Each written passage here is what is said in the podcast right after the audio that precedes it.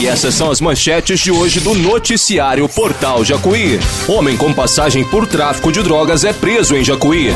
Prefeitura de Jacuí continua os serviços de reparo da iluminação pública. Vereadores de Jacuí e lideranças da região participam de reunião da Frente Parlamentar da Cafeicultura. Homem é preso em Passos com mais de 7 quilos de maconha. Alunos e funcionários do IF de Passos fazem manifestação. Estrada que liga Jacuí a Fortaleza e BR 265 foram pautas de audiência no DENIT. Governo diz que irá rever normas de saúde e segurança do trabalho. Inflação fica em 0,57% em abril. Mega Sena pode render mais de um milhão por mês na poupança.